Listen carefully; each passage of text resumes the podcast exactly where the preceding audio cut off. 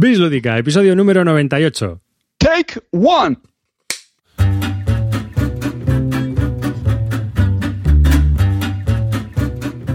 Hola y bienvenidos a un nuevo podcast de Bislúdica. Este es el episodio número 98 de un podcast dedicado a los nuevos juegos de mesa. Con vosotros está David Arribas, que está aquí sentado junto a los otros tres titanes de Bislúdica.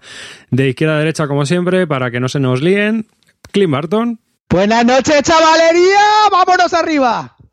Eh, vuestro pequeño ídolo local está de vuelta y con muchas ganas de hablar de juegos. Carte. Muy buenas, mozuelos. Vuestro batín rojo tampoco se separa de vosotros. Y Calvo. Hola, buenas, ¿qué tal? Vuestra calva reluciente y resplandeciente ha vuelto y está aquí para daros lo que más os gusta. No sé lo que es, pero. lo que más os gusta, dice.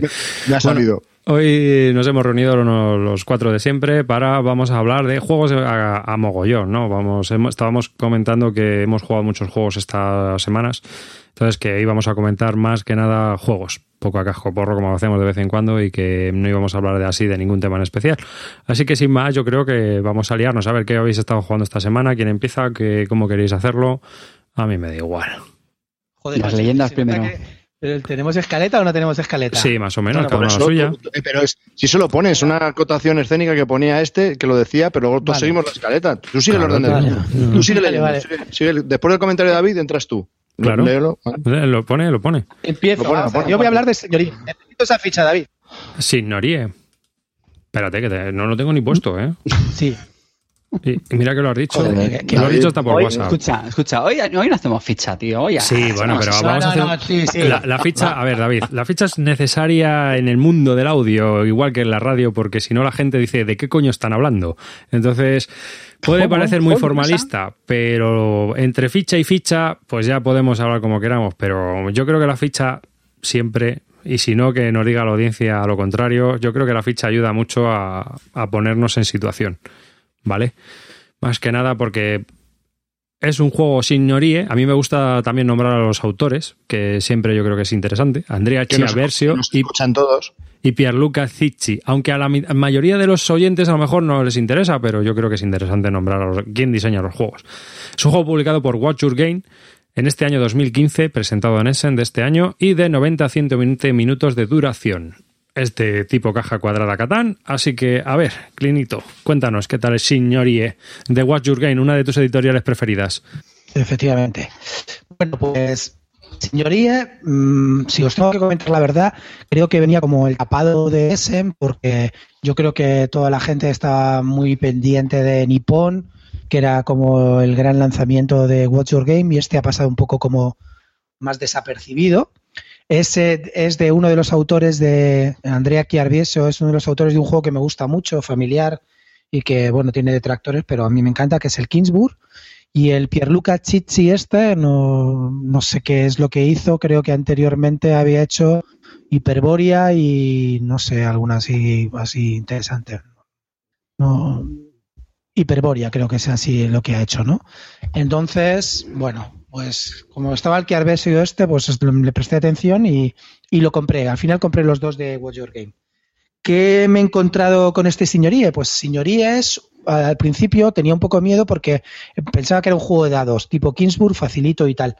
Pero me he encontrado con un juego de dados mmm, que más que un juego de, de dados es, puede ser como, como el Troyes, ¿no? Que no lo consideras un juego de dados, sino que lo consideras un euro. Me he encontrado con un euro medio bastante potente y que, bueno, que voy a comentaros un poco cómo se juega por encima, para no voy a entrar mucho en mecánicas, pero para comentaros de que va. Es un juego en el que pues tiras, es un juego que tiras dados, ¿no? Entonces, bueno, hay un tablero eh, de componentes, como siempre todos los de Your Game están muy bien, maderita, tal. Para mí, eso sí, el tablero es un poco soso, el mapa es, es, es, el mismo, siempre lo dibuja el mismo, es el, creo que es el dueño de la compañía que se llama eh, ¿no? Creo que es el que dibuja todos los juegos de Your Game, que le da un toque, la verdad que les da un toque pues diferenciador respecto a todos los demás y enseguida eh, Mariano Ianelli es el, es el artista, ¿no?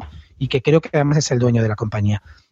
Con lo cual, enseguida identificas los juegos de Your Game por, lo, por los dibujos, por la portada, por, por todo, ¿no?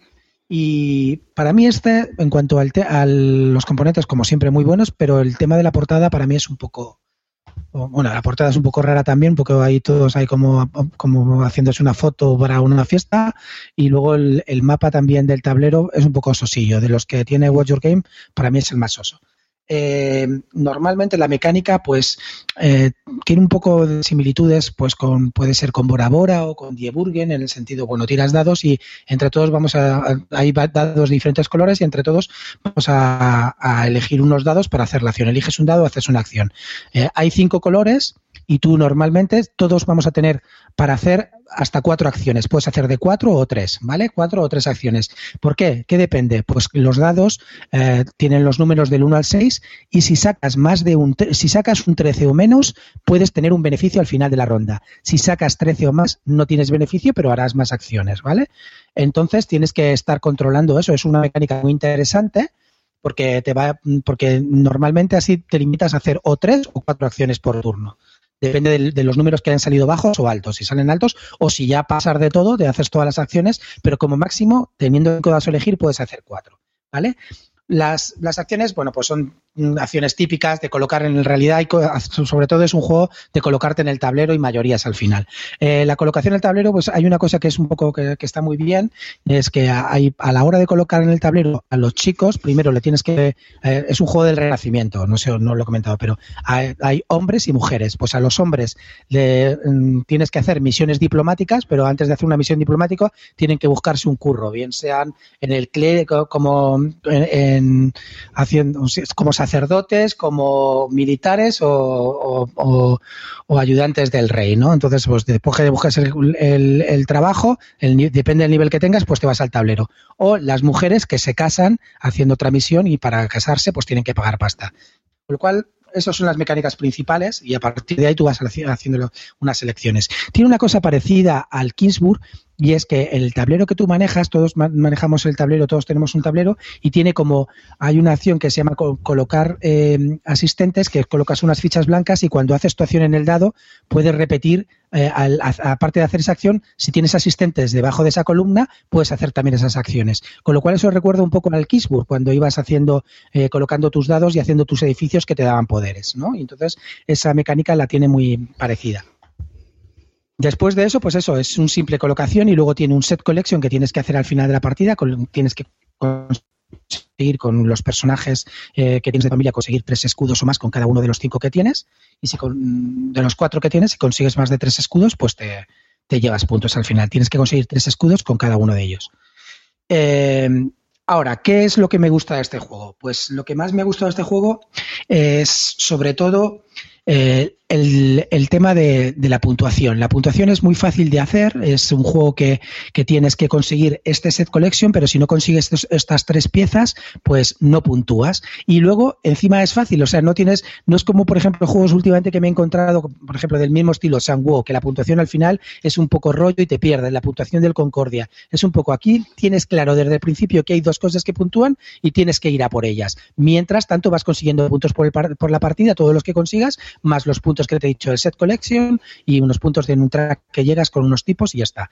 Entonces, eso está bien, con lo cual desde el principio sabes a lo que vas. Luego es un juego medio, que a pesar de ser un juego de dados, todos tenemos la impresión de que cuando es un juego de dados tiene que ser un juego menor, pero esto es un juego medio, de verdad que puede estar a nivel del Troyes o del Bora Bora o de este nivel, ¿no? Es un juego muy bueno, para mí me ha gustado muchísimo, es un euro mm, mm, muy, muy bien trabajado, no es un top, eso también lo tengo que comentar. No creo que sea un juego top, le falta algo para llegar a ser un top, pero es un juego que, que, debe estar en una colección amplia, porque, porque sí, porque aporta cosas nuevas, no, tiene, tiene, cosas originales como, como juego de dados. Luego, también, a ver, que estaba mirando aquí cosas que, que, las mecánicas que me gustan. La mecánica esta que os he comentado de conseguir con los dados eh, un 13 o menos para poder hacer las acciones, eso también te va limitando y te va haciendo darle al coco. Tienes que estar dándole al coco bastante. Y mm. también otra cosa que tiene es que escala bastante bien a dos, tres o cuatro, puesto que se quitan ciudades en la que puedes entrar del mapa de Italia o se quitan dados y también se quitan dados, con lo cual te da igual jugar mm, de una manera o de la otra. Y luego, cosas que también si, aunque a mí el juego me ha gustado, cosas que a lo mejor a ti, que no sabes nada del juego, puede que no te gusten. Las cosas que puede que no te gusten sean lo de siempre. Hay poca interacción. La interacción es mínima. Es, te pueden quitar un dado que tú quieras o te pueden quitar el sitio en el tablero. Pero si eres de los que buscan interacción a muerte, que te apuñalen, todas esas cosas, no la hay. Entonces, siempre todo el mundo va a decir que falta interacción pero hay muchos seguros que se pueden jugar sin interacción y están bastante bien. Y a mí este es uno de ellos que me parece que no es necesaria interacción, pero hay gente que, lo te, que seguro que te va a comentar el tema de la interacción. Luego también hay otro, otro, pego, otro pero que le pongo es un poco la duración de la partida. La partida normalmente te pone 90 minutos, de, te pone de 90 a 120 minutos, pero la primera partida, por ejemplo, hoy la que hemos jugado, nos, bueno, y la que jugamos el otro día también, nos fue, se nos fue a las 3 horas. Eso para una primera partida. Luego yo estoy seguro que se, puede bajar a dos horas, se puede bajar, fácil. Porque ya todo, va todo más rodado. Pero la primera partida, y por lo que he estado viendo comentaros, a, todo el mundo se pero para que no sea muy monólogo. Horas y media, tres horas. ¿eh? Espera, espera, para que no sea muy monólogo y hay un poco más, sea esto más dinámico, que tenemos preguntas. Javi. No, que, ¿Y las reglas qué tal? ¿Cómo son las reglas de. ¿Las explicas rápido? Facilísimos, explican. No, pero las. 15, 20 minutos, no más. Vale, y una cosa, yo las fotos que he visto me, resulta curioso el hecho de que el tablero me parece enorme en comparación con el la poca interacción que hay en el tablero, o ha sido impresiones mías. Ah, no es, como si hubiesen hecho el tablero estándar que tiene en Watch Your Game y luego está todo vacío. ¿O no? No, no, no. En realidad no es así. El, tablero está dividido en tres partes, ¿no? Una parte que es que puede quedar la parte superior eh, izquierda, sí que está vacío porque es para colocar tus piezas que, que, es, que, es, que deberían ir a una fosa, o sea, a, una, a, un, a, un, a un sitio común, ¿no? Eh, empiezas con un número determinado de hombres y mujeres, cuatro hombres y tres mujeres, me parece, y todos los demás que te sobren, pues van a una reserva general de la que vas a ir cogiendo. Entonces esa parte de arriba sí que sí que lo han mm. puesto ahí para que coloques, pero no hace nada. Luego hay otra parte de abajo que es donde colocas los dados y tiene arriba unos sobrecitos, que es una de las, de las tres acciones que tienes que, hacer con el dado, con lo cual es necesario. Luego está el mapa de Italia, que es una parte muy sosa, ocupa mucho y a lo mejor tal vez demasiado, y esa es la parte más sosa y es donde vas colocando tanto los hombres ah, mandándolos a misiones diplomáticas o las mujeres casándolas, todo muy, todo muy de acorde con el, con el renacimiento, ya veis, ¿no? Ocupa, en realidad luego es muy fácil no tiene nada más, pero, pero es eso. Mm. Que Yo que te iba a preguntar. para mí el tablero es soso, Oye, una pregunta que han hecho en el chat. ¿La puntuación es oculta? No, no, no es oculta. El, tú enseguida ves los, los, los, escudos que va cogiendo cada uno. Sabes que si no llega a tres, aunque tenga, por ejemplo, cinco puntos cada escudo, que son lo máximo que pueden conseguir, si no consigues mínimo tres, esos diez puntos no te los vas a sumar y, tú ahí ves, vas controlando eso, más luego una puntuación en los tracks, las carreras militares que os he dicho, militar, eclesiástica y tal, donde te, se han quedado tus muñecos, la mitad es lo que te llevas. Es muy fácil. Ah, y hay otra cosa, perdón, y hay una puntuación una puntuación. El, la, partida dura siete rondas, ¿vale? Pues las dos últimas rondas son una puntuaciones que, que, son aleatorias. Tiene como seis losetas de puntuaciones y de esas seis salen dos, con lo cual también es aleatoria. Cada partida te varía esos, esas dos sistemas de puntuaciones más la puntuación original, con lo cual lo hace muy, muy entretenido, la verdad, y, lo hace muy, rejuga, muy rejugable porque no siempre vas a lo mismo. Aparte de lo que tienes que hacer del set collection, hay otras veces que te interesa hacer esos puntos porque pueden ser bastante decisivos con esas dos últimas losetas. Con lo cual está bien. Una cosa que, a mí no me ha gustado, en serio, y que es una crítica ya. Vamos a ver, señores de Watch Your Game. ¿Era necesario otro puto juego en el Renacimiento? ¿Otra vez los Stroch y los Medici y su puta madre? ¿Era necesario esa mierda? ¿No podíais haber buscado otro puto tema, cabrones? Estoy hasta los huevos del Renacimiento y de Egipto, coño, y del, y del medievo. Buscaros un puto tema, hablar con la cerda que tiene. Te da igual. Pero si a ti te va te la pela. Me la pela enormemente. Te la, pela enormemente. Pero era necesario, en serio, era necesario, era necesario esa mierda del renacimiento otra vez. ¿En serio? Dime la verdad, tío. ¿Necesitamos otro juego del renacimiento en esta vida? Pero seguro que si es ¿Eh? de Maya pierdes el culo. Oh, este de pues superhéroes. por ejemplo, por ejemplo, hace un puto juego de superhéroes, coño, no hagas esta mierda del renacimiento otra vez más, coño. Bueno, bueno. Hasta las pelotas ya de, con el Renacimiento, de verdad. Y los putos Strolch y los Medici. 50.000 juegos ya, coño. Si no existiese, habría que, inventarte, ¿eh? Eres la hostia. Eres la hostia. Solamente eso, tío. Eso, o sea, luego, para que luego no digáis que os he jugado. A Ahora. ¿qué tengo que decir? Mi conclusión final de este juego. Un Ah, que 8 todavía sólido. vas a seguir Un hablando. 8 sólido. 8 sólido, 8 sólido. Pero cállate ya de una vez. Esto. Señoría. Vamos a ver, Clint. Clint, Déjame que debajo termine, que del termine, que termino. Señoría, territorio Barton. Pero sí, yo- un- un- ya nadie te está escuchando. Hace, hace un rato que nadie te escucha ya. A ver, un, un tema. Yo quería decir una cosa. Debajo de la escaleta hemos puesto. Hoy vamos a hablar de juegos a cholón y muy rápidamente. ¿Qué parte no has comprendido, cabrón? Bueno, ya, ya me callo. ¿Cuál es la que no has comprendido? ¿El juegos a cholón Hemos dicho. o parte rápida? Comentamos No, la me gusta mecánica mucho. muy Me- por encima, muy por Me ha, encima. gustado, me ha gustado mucho el juego, ¿eh? la verdad Bueno, que es un gran juego. Vamos a ver, yo tengo un par de preguntas, ¿vale? Porque lo he leído en el chat y lo he visto también en, en- en la BGG. Eh, eh, la, la rejugabilidad. Hay gente que está preocupada con ese tema y cuando digo rejugabilidad de un euro ya no me refiero a las seis o siete partidas, me refiero a las tres partidas, ¿vale? Porque o dos. Porque No. obviamente que los combos se hacen muy repetitivos. Claro. Tiene un problema de la rejugabilidad. Para mí el, problema es el que le pasaba al Kingsburg. Es decir, una vez que tienes ya claros en los donde quieres colocar los asistentes que te van a dar las acciones gratuitas, pues a lo mejor siempre vas a jugar a lo mismo, ¿no? Siempre vas a, a priorizar unos por encima de otros. Pero para mí la rejugabilidad se hace fundamentalmente en esas dos últimas losetas que varían, que vas a depender, van a, van a depender de lo que salgan y ahí son los puntos, y luego en el set que hagas de cómo, cómo, cómo vayan saliendo los escudos, porque los escudos salen aleatoriamente. Si no te cuadra, porque los personajes requieren una serie determinada de escudos y cada tablero es diferente. Con lo cual, a lo mejor, aunque hay- empiezan a salir muchos escudos en el tablero que no te, no te interesan y tienes que buscarte la vida para hacer puntos de otra manera. Yo la rejugabilidad, la única pega que le veo es, al tema que te comento que pasaba con el Kingsburg. Es decir, una vez que conoces ya los sitios que más te gustan donde colocar los asistentes, pues a lo mejor vas a tender siempre a hacer lo mismo. Que a lo mejor también es un tema de cada uno de nosotros. Si nos va bien un euro y lo jugamos siempre así, pues siempre tendemos a intentar jugarlo así. Pero esa es la, único, el la única pega que le veo. Dice, los convitos de los asistentes se me hacen muy repetitivos tras haber jugado más de dos veces. La primera partida se me hizo muy larga. Prefiero Troyes. ¿Quién dijo eso? ¿Quién, quién lo ha dicho? Estela en el chat. Digo que, digo que hay gente que a Troyes también se le hace la- que Tro- Troyes también se le hace largo. Yo creo que el tema de los comités de los asistentes es depende. Si vas rápido no, no tiene por qué, por qué serlo, pero sí que es verdad que lo que he comentado Estela, eh, lo que le he comentado, lo he comentado antes es que la primera partida dura mucho, pero luego, una vez que todos saben jugar, yo creo que las partidas no deben superar las dos horas. Aún así, los 90 minutos no te los quita nadie. Otra cosa con respecto a la duración. Para ser un euro medio, esto es un euro medio. Sí, Esto no dura mucho.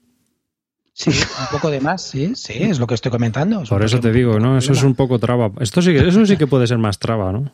Así que, y en un ranking de Watch Your Game, que te preguntan en, ¿cómo lo pondrías en el ranking Watch Your Game? Pues mi ranking Watch Your Game es el siguiente. Vamos a ver. Primero, para mí, el principal es Madeira. Después, Nippon. Después colocaría Señorie, Sanguo y. Bueno, ¿Y el, y el viño? no, eh, antes de Sanguo, el Viños. Eh, Viños y Sanguo. ¿Y el Vasco de Gama? bueno, hay- y el, el Vasco de Gama después. Bueno, eh, Clint, sabes que has ocupado la mitad del espacio que teníamos tuyo. O sea, el- los próximos juegos vas a nombrarlos solos, no vas a ni a hablar. Juega esto y a esto. Pues yo he jugado a esto, esto y esto. Chimpún, ya está. Signorie, un juego de Watch Your Game eh, diseñado por Andrea H. Arvecchio y Peluca Chichi, de 2 a 4 jugadores, año 2015. Venga, ¿quién más? Vamos. Yo, yo, yo, yo. Venga, Javi, yo, Javi, yo. tú. Digo, Clint Calvo, levanta esto, eh, por tu madre, macho. Sí, pues, pues voy a hablar del primer fracaso. No, eh, probé ayer, no es para luego ya tener toda la noche redonda y hablar ya y para arriba, ¿vale? Ya esto es lo último que decimos en negativo y ya para arriba. O sea, la intervención asquerosa de este y mi rápida intervención con un juego de mierda y luego ya a partir de aquí todo remontamos, ¿vale? Bueno, pues yo ayer estuve probando Gran Austria Hotel. Gran Austria Hotel es un juego de Virginio Gigli y Simone Luciani, que son los mismos diseñadores del Solkin, ¿vale? Y, eh, y el artista es eh, que Clemens Franz, ¿no? Igual que todos los juegos que hace, es espectacular, muy bueno, muy bueno. Es un juego que ha salido en el 2015 por Lookout y Mayfair y es de 2 a 4 jugadores. Sus eh, mecánicas son de set collection y tiradados. Oye, ¿Qué me ha parecido? pequeño- Sí, pequeño, desgraciado. Tú sabes que la- en el último programa el- mi reseña fue sobre, sobre Gran Austria Hotel, ¿no? ya veo que lo escuchaste mucho. Es que yo no estuve ese programa, ¿vale? Voy a, voy a dar mis impresiones. Vale. ¿Cómo, Como si no hubiéramos hablado de él. Será sinvergüenza este Sí, tío. ese, ese hablamos del puñetero, del, del entreturno odioso, Bueno, ¿no? pues yo voy a dar rápidamente mi opinión. Si voy a dar rápidamente mi Porque lo has opinión. probado. Él ya habló. Mira, está, haciendo, está haciendo un resumen del juego muy rápido. Venga. Claro, yo no, no voy a explicar nada, no voy a explicar nada. No me, no me aporta nada. Me parece que está que es decente, pero no me aporta nada.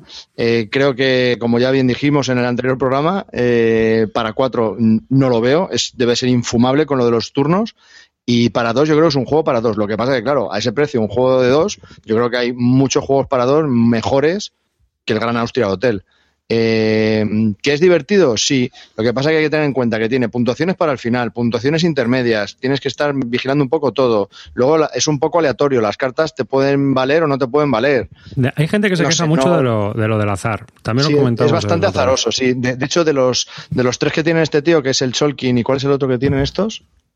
El Marco Polo. Marco Polo, desgraciado. Ah, el- el- el- es el Cholkin, el Marco Polo, gracias, desgraciado. El Cholkin, Marco Polo, y este, este quizás era el más azaroso de todos.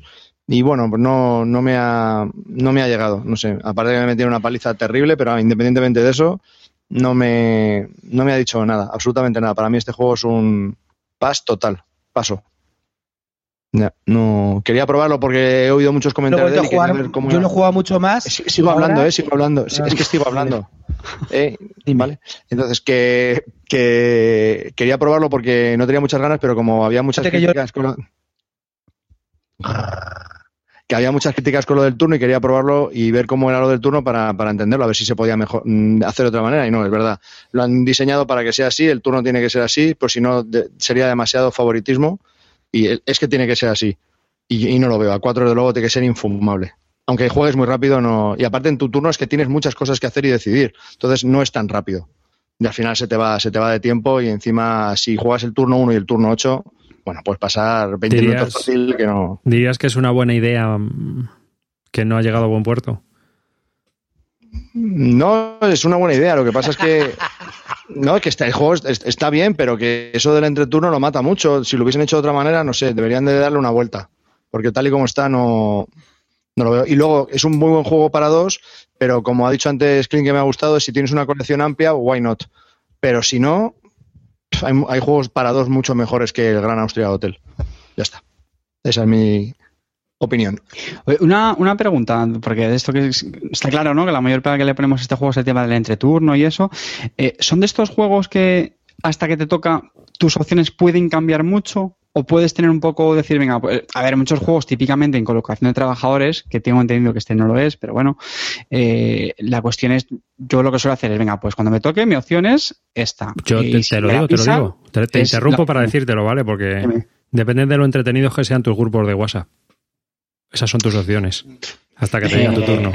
No, pero a ver, lo que quiero decir es que a veces ese tiempo. Sí, yo te, lo yo te- yo te he entendido, yo te he minimizar. entendido. La- Si el, el problema, si el problema es que salen cartas y vas, tienes que coger siempre una carta de comensal de las cinco que hay. Entonces, si hay tres delante de ti, cuando te llega a ti han cambiado todas las cartas. A eso me Entonces, refiero. O sea, es, es como, sí, por sí. ejemplo, el. Joder, el. El Urban Sprawl. Ese, ese, ese. Ese para mí Sí, es el ejemplo. no, no, no, no es tan, no es tan caótico en ese sentido, pero sí, sí puedes prever algo, sí puedes saber qué vas a hacer con tus acciones. Algo aparte es que en mi acción yo cojo una carta, que seguro que vas a coger una carta comensal y se van a ir moviendo, y luego voy a coger un dado. El dado, cuando coges el dado, es quitas acciones de ese dado. ¿Sabes? Con el 1 se hace unas acciones, con el 2 se hace otra. Entonces, claro, si van cogiendo dados, la acción que tú querías hacer al principio, a lo mejor ya no la puedes hacer porque o bien no quedan dados o solo la vas a hacer una vez. Entonces, parece una gilipollez. Entonces, sí hay que estar pensando cada vez que te toca en qué, en qué puedes hacer. Eso sí, pero no es tan caótico como el Urban Explorer en ese sentido. No, yo esto, esto lo decía eh, porque, a ver, también sinceramente muchos juegos que se les critican, que tienen mucho entreturno, pero francamente es por mala costumbre de la gente. O sea, que la gente no se acostumbra a, a pensar en el turno de los demás, que es algo que parece muy obvio, pero pasa. Entonces, hay, hay juegos que es que de libro, o sea, eh, típicamente en, en colocación de trabajadores. Lo he dicho bien esta vez. Eh, pues eso. Mi opción A es esta. La B, si me la pisa, me voy a la B. Y si me la pisa, me voy a la C. Y joder, cuando te llega, pues más o menos, una Sí, vez a, dos lo- a- dos en este juego sí lo puedes hacer, pero a más no. ¿eh? Es- es Vale, vale, vale, un se van de- muchos Bueno, dados. puedo hablar ya, vamos a ver. Venga.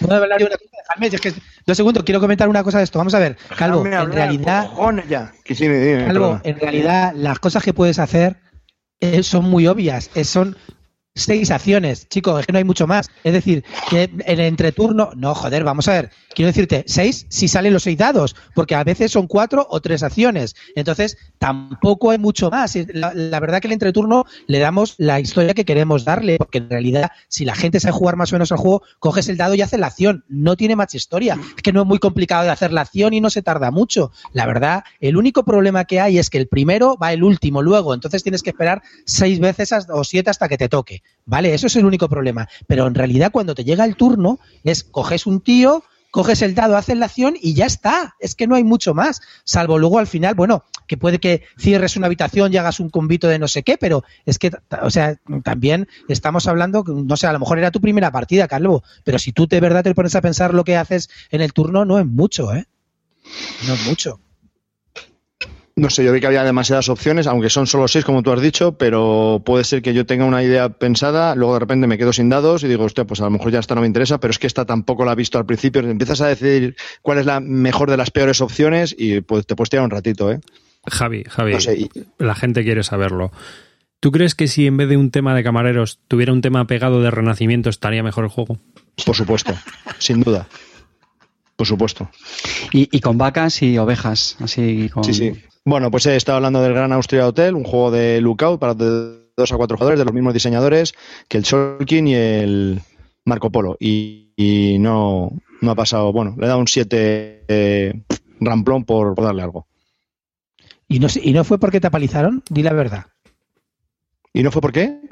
¿Porque te apalizaron? No, el calvo no es de eso, ¿eh? No, me apalizan, me apalizan en todos. No, no, me apalizan en todos, me da igual. Mm, No es un problema de apalizamiento. Así que, bueno, ¿qué? Ja- David, Next. ¿tú o yo? Carte. Voy, a, re- voy, a, voy a recoger yo el, el testigo este así sin mucho entusiasmo de calvo, pero como dice, para luego ir a más, ¿eh? así que no preocuparos. Yo quiero hablar del Mission Red Planet. Mission Red Plan. Sí, tengo, tengo aquí la fecha, nada, no te preocupes. Y esto es un Juego del año la pera.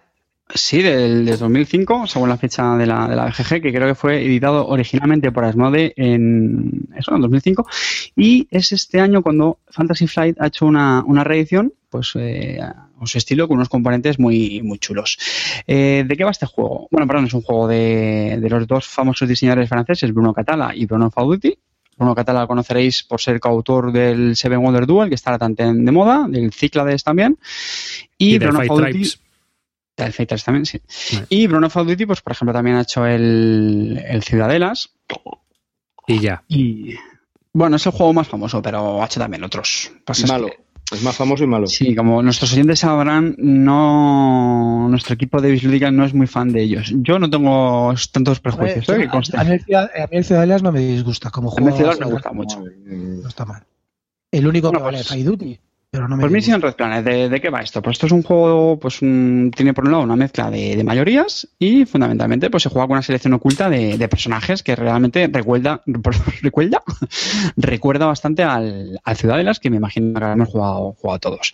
El tablero es un es en el planeta Marte, que está dividido con diferentes áreas, y bueno, luego tenemos el satélite, satélite Phobos. Y luego aparte tenemos una serie de cohetes que tienen una capacidad donde vamos a meter, pues digamos, nuestros eh, colonizadores, ¿vale?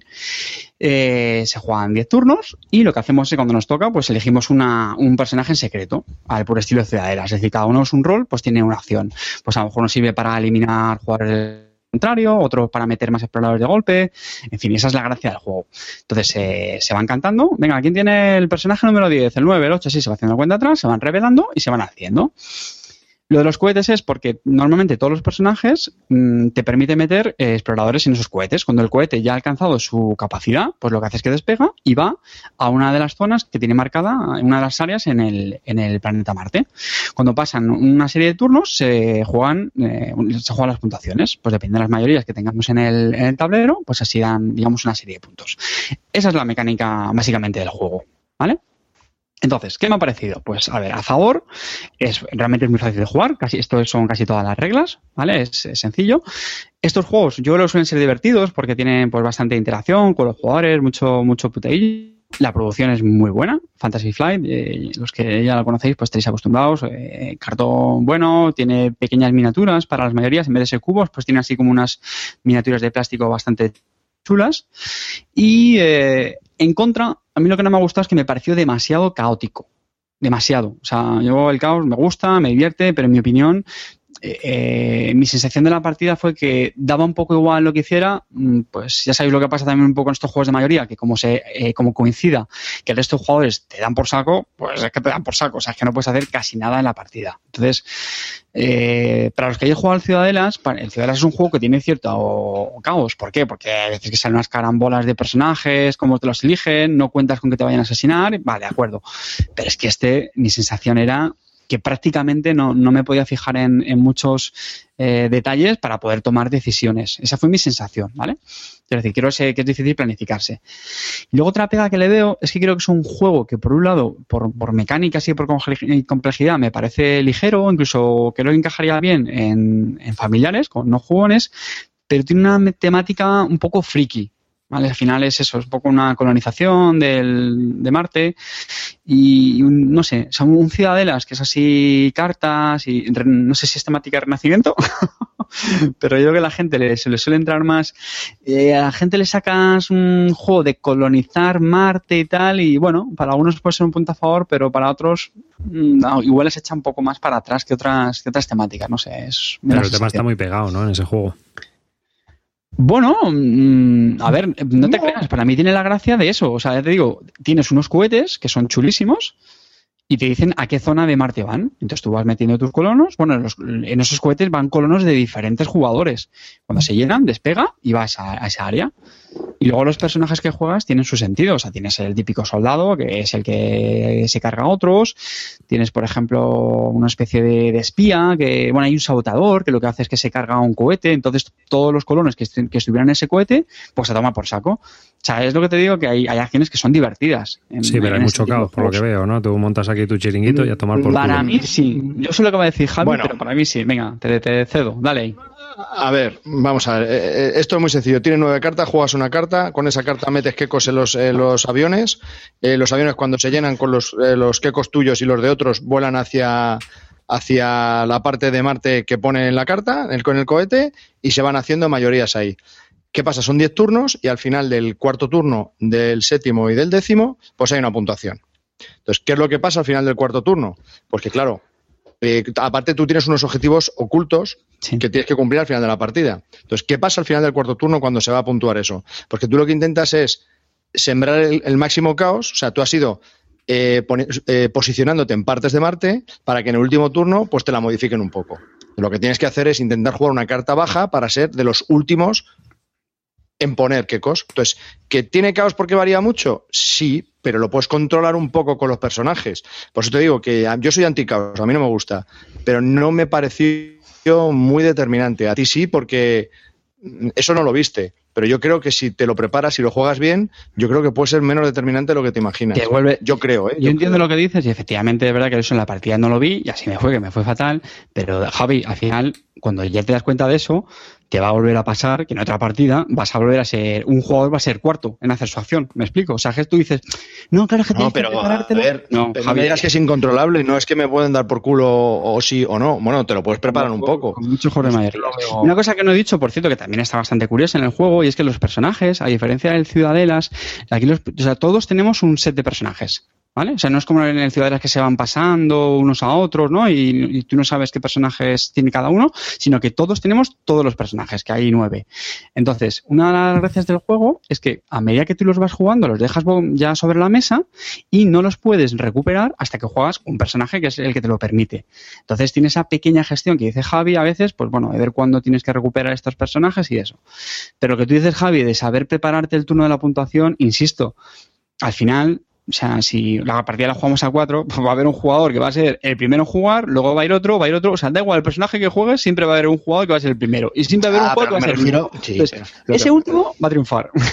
ya está. Ya, pero bueno, te lo puedes preparar. Puedes decir, vale, pues yo creo que me guardo esta carta para el final, aunque pongo menos quecos, pero los puedo mover mejor y ganarme las mayorías para la puntuación. No sé. yo tampoco lo vi, pero creo que se puede hacer. Otro detalle que tiene también el, juego, que también está simpático, es hay unas cartas que son, no es que sean de evento exactamente, bueno, son unas cartas que tú las coges. Eso te iba a preguntar. Y las pones boca abajo en ciertas áreas. ¿Vale? Son como una especie de cartas de tecnología, una cosa así. Entonces, eh, de nuevo, le añaden más caos todavía. Esto sí, esto sí que es caótico total. Esto sí, ¿no? Esto es caótico. Venga. No, tronco, porque tú tienes una mayoría ahí perfecta con cinco quecos y de repente te dicen, no, eh, todos aquí quitan o Sí. pasa algo. Ya está. Y Entonces, cuando tenías una mayoría tan evidente, por, por una puta carta que le ha puesto otro que y no has podido mirar, pues te han jodido. bueno, se pueden mirar, ¿eh? Las cartas puedes o robarlas o puedes Ah, mirar bueno, otras. Pero Pero que tampoco tienes tantos turnos para hacer tantas cosas.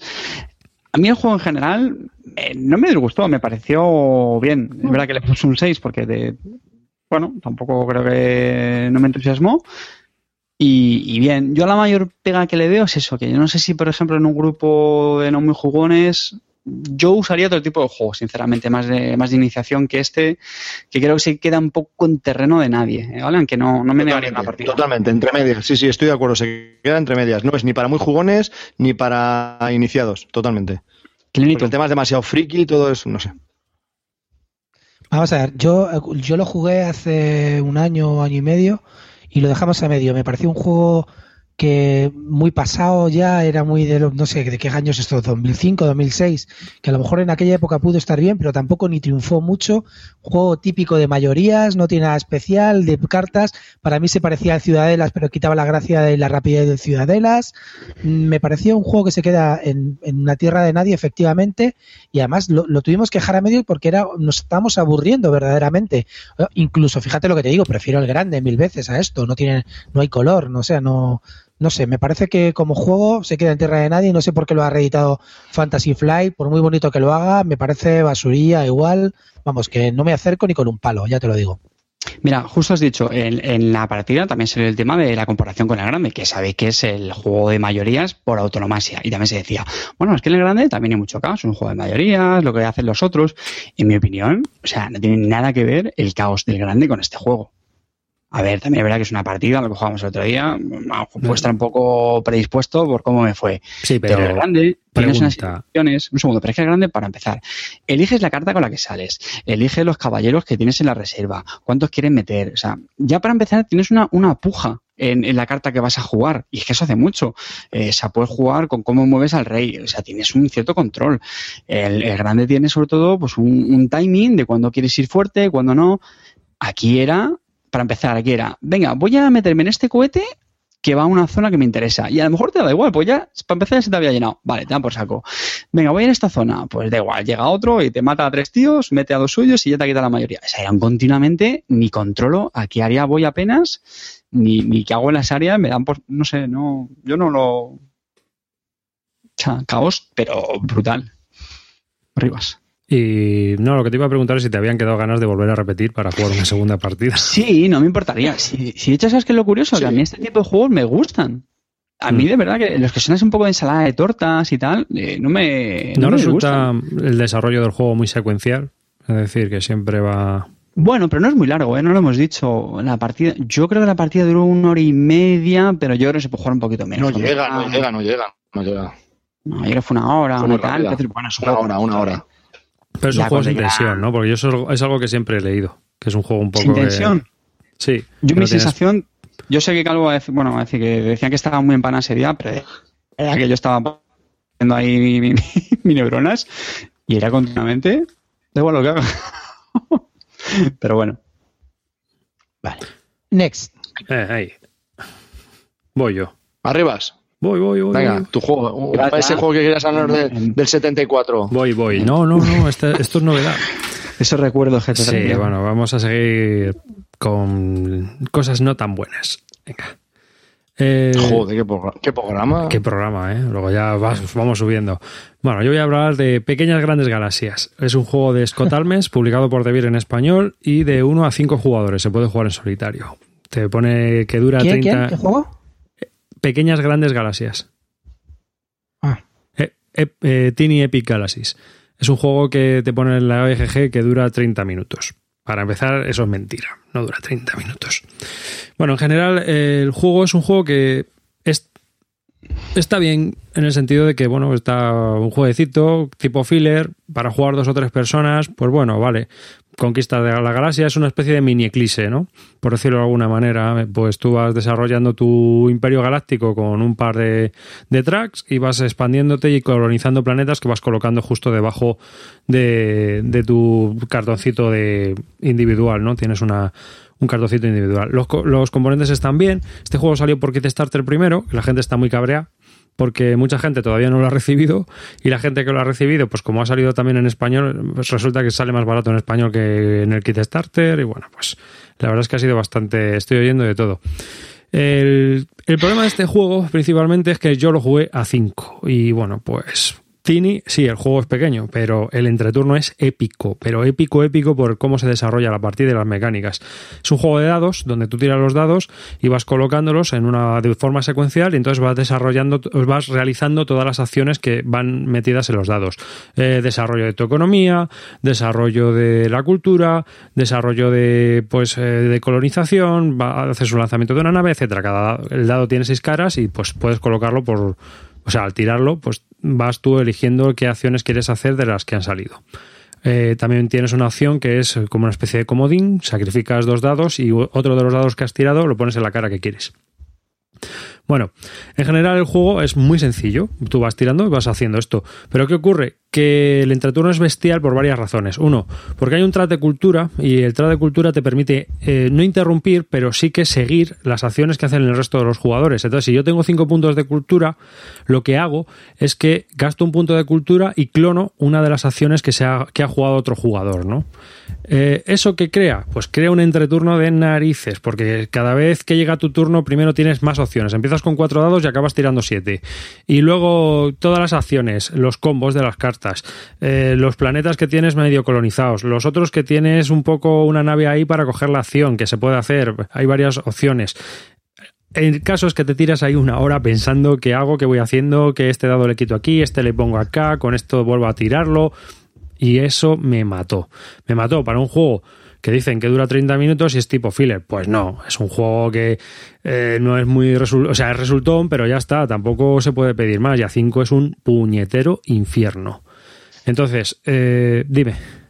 Clean. No, yo, yo tengo que decir que nosotros en, el, en Essen del 2014, cuando estuvimos Ferris y Manhollow, lo y con, lo estuvimos probando, y, y, la verdad no nos gustó nada. No, o sea, lo probamos ahí con el, nos lo explicó el diseñador que nos comentó que lo había vendido también en España, no nos dijo a quién y tal, y que lo estaba vendiendo. Y la verdad que en el tema de componentes y todo eso ya, ya pintaba bonito. Y luego por Kickstarter, la verdad que los componentes son muy bonitos y muy cucos, tipo pequeños grandes reinos, pero me pareció eso lo que tú dices, exactamente igual. Había mucho entreturno y luego, sobre todo, que es un juego que debería ser un filler media hora y se te iba a la hora, hora y cuarto. Estuvimos jugando cuatro una hora y cuarto, hora y veinte. Y al final ya estaba diciendo, macho, que, que se acabe este infierno ya, que, que, gane el que sea y ahí para adelante, ¿sabes? Qué, qué, malo es verdad cuando un juego no, no, dura lo que debe durar, ¿verdad? No, aunque, aunque, sea muy, muy corto, aunque sea un juego de 20 minutos, como dure 40, eh, qué duro se te hace, macho. La duración de los juegos para mí es un tema muy importante. Como dure más de lo que el juego te pide, muy mal vamos, ¿eh? O sea, yo creo que es quizás para mí lo peor que tiene un juego, ¿eh? Porque, sí, joder, no estás compitiendo con un montón. A ver, este Tiny Epic Galaxy, cajita chiquitita y tal, está compitiendo con un montón de juegos que se juegan en 20 minutos. O sea, las, las sensaciones, la experiencia y la complejidad de ese juego es de un juego de 20 minutos. O sea, que juegas un Burger Bonanza. Uno de ese tipo, claro, uno de ese tipo, por ejemplo, puede ser 8 minutos Legends, no el Empires, el 8 minutos Legends. Se juega en 20 minutos, media hora y te ofrece muchas mejores sensaciones para mí que este que dura, que, que dura lo que tú dices, el tiempo justo. Eh, como mucho, media, media hora, 40 minutos. No se te puede ir más de eso a un juego de ese tipo, ¿no? Y luego hay una cosa que tampoco me gustó mucho, y es eh, que los combos hay algunos que son interminables, ¿no? Porque llega un momento en el que eh, puedes hacer estrategias degeneradas y entonces empiezas ahí a combar de manera que vas teniendo un, una especie de bucle infinito de cultura para ir clonando las acciones de los demás. Es un poco que se te puede acabar, pero que hay combos muy burros, muy burros, muy burros que yo creo que rompen el juego. O sea, no, que, no que rompan el juego, pero que sí te rompen un poco la experiencia de juego. ¿no? Porque al final vas haciendo lo mismo para sacar provecho e intentar ganar.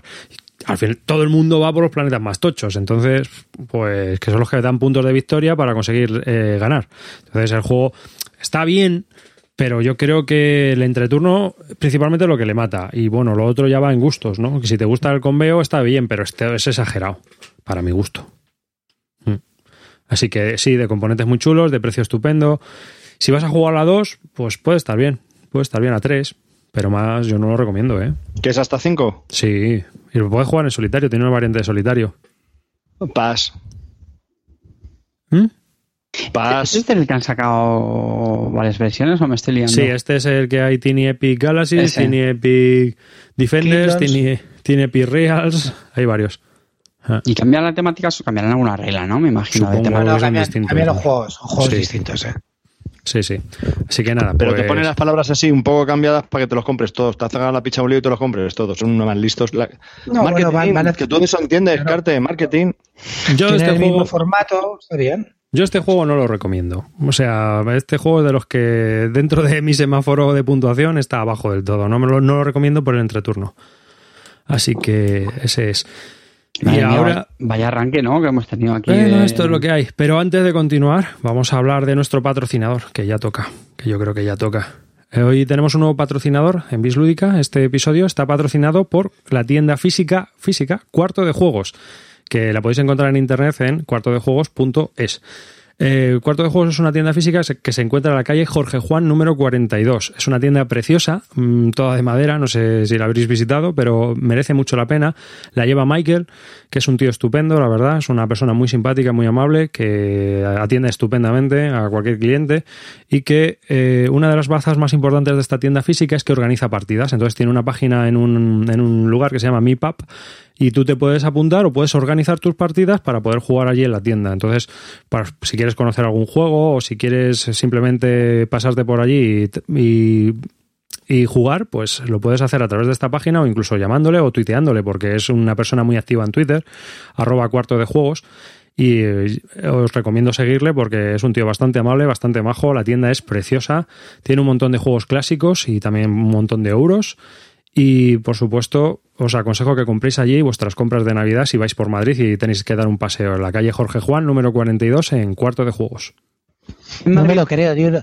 Nuestro segundo patrocinador, tío. La gente empieza a confiar en nosotros, tío. Ya te digo, poco ¿eh? a poco, muy, muy, muy poco a poco. Dime, David. No, yo quiero romper una, una lanza. De verdad que esto no es palabra, no, que esto no es peloteo por el tema del patrocinador. Yo quiero romper una lanza a, a favor de las tiendas físicas, ¿vale? Porque es verdad que hacemos muchas compras online, pero yo os juro que desde hace ya, pues como, no sé, desde hace dos años, desde que empecé con el Netrunner, eh, también me gusta hacer compras en tienda, en tienda física, porque creo que, que aportan un valor a esta ficción, sinceramente. Creo que, que también hacen. A lo mejor mm, creo que crean comunidad, eh, muchas veces te permiten probar juegos, Y eh, conocer gente. conocer gente, pues digo, crea comunidad y eso es algo fundamental, Y- y el- señores. No nos el olvidemos. que ha tenido ahora las ficción, La tiendas- comunidad es vital. Y el traslado que han tenido ahora un poco las tiendas físicas, que casi todas eh, organizan partidas, como aquí en Cuarto de Juegos, yo creo que es un gran acierto porque te permite relacionarte con un montón de gente que a lo mejor no podrías e incluso jugar si no tienes con quién jugar. Entonces, siempre tienes el, acceso de poder ir a la tienda, poder, aparte de estar hablando de algo que te gusta, que como son los juegos, eh, pues poder participar y jugar en, en ella y conocer gente, ¿no? Que yo creo que es muy importante. Yo los días que la he visitado, la verdad es que he salido muy contento porque conoces a gente mm, pues que, que tiene sus blogs también, tiene sus canales de vídeo y que y simplemente jugadores con los que estás charlando y que es muy muy interesante la charla, siempre es muy entretenido. Yo, yo os lo digo, recomiendo que visitéis tiendas físicas, que visitéis cuarto de juegos y que hagáis alguna de las compras de Navidad de algún juego que no sepáis, para el sobrino, para no sé quién, pues, pues es perfecto, vamos, a mí me parece ideal porque este hombre Michael pues eh, también eh, te explica muy bien, ¿no? Si tienes alguna duda. Claro, o sea, además yo creo también son gente que te, que te asesora, que yo creo que eso también es importante, ¿no? Eso no, no lo hay, vamos, no lo encuentras siempre. Que eso es, eso es bueno también. Pues nada, organizan también partidas, acordaos de eso. Eh, Clinito. Bueno, vamos a hablar ya de juegacos. Vamos ya a subir Clinito. de juegacos. a o ver, sea, hemos hablado, de cuatro, eh, hemos hablado de cuatro ñordas. Signore, No, eh, perdona, perdona, perdona. Signori es un, es, es un muy buen juego, a mí me encanta, ¿eh? Para Clean. Lo recomiendo. Para Clean. No Para... me, va- me vais a trolear, pero Signorí es muy recomendable. Sí, no sí. es un top, pero muy recomendable. Pues hay que saber venderlo mejor. Clean. Clinito, Venga. véndelo mejor. Cúrratelo, Yo- macho. Ataca. Venga. Yo lo vendo como puedo. Otro, otro juegaco. Segunda Otro oportunidad. juegaco para mí, eh. Seven Wonders Duel. Ahí la. Vamos, ahí vamos hablando ya. Vamos Vamos, ahí ya ver, vamos entendiendo. Vamos a ver. Venga. No voy a Eh, tocar. No voy a tocar. vale. Pues para mí este juego ha conseguido, es el típico, es el juego como el Seven Wonders, pero pensado para dos. Estaba claro que el Seven Wonders normal a dos era un truñaco insufrible. Eh, le dieron una vuelta eh, el, el Seven Wonders, ¿de quién es el, quién es el autor? Bueno, David, ficha. Bauza. Antoine Bauza. Dame la ficha, David, Seven Wonders Duel. Voy a ello. Por favor. Sin ficha no trabajo, tío.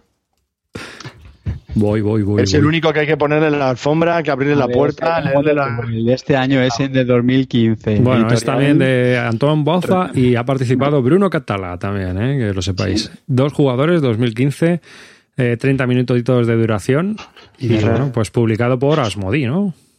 No, Repos, Rebel. Rebel y Repos Production. Sí, Repos, sí, o sea, Asmodi aquí en España. Sí. Sí, porque aquí los juegos de Repos los publica Asmodi. Eh, pues venga, dale, dime.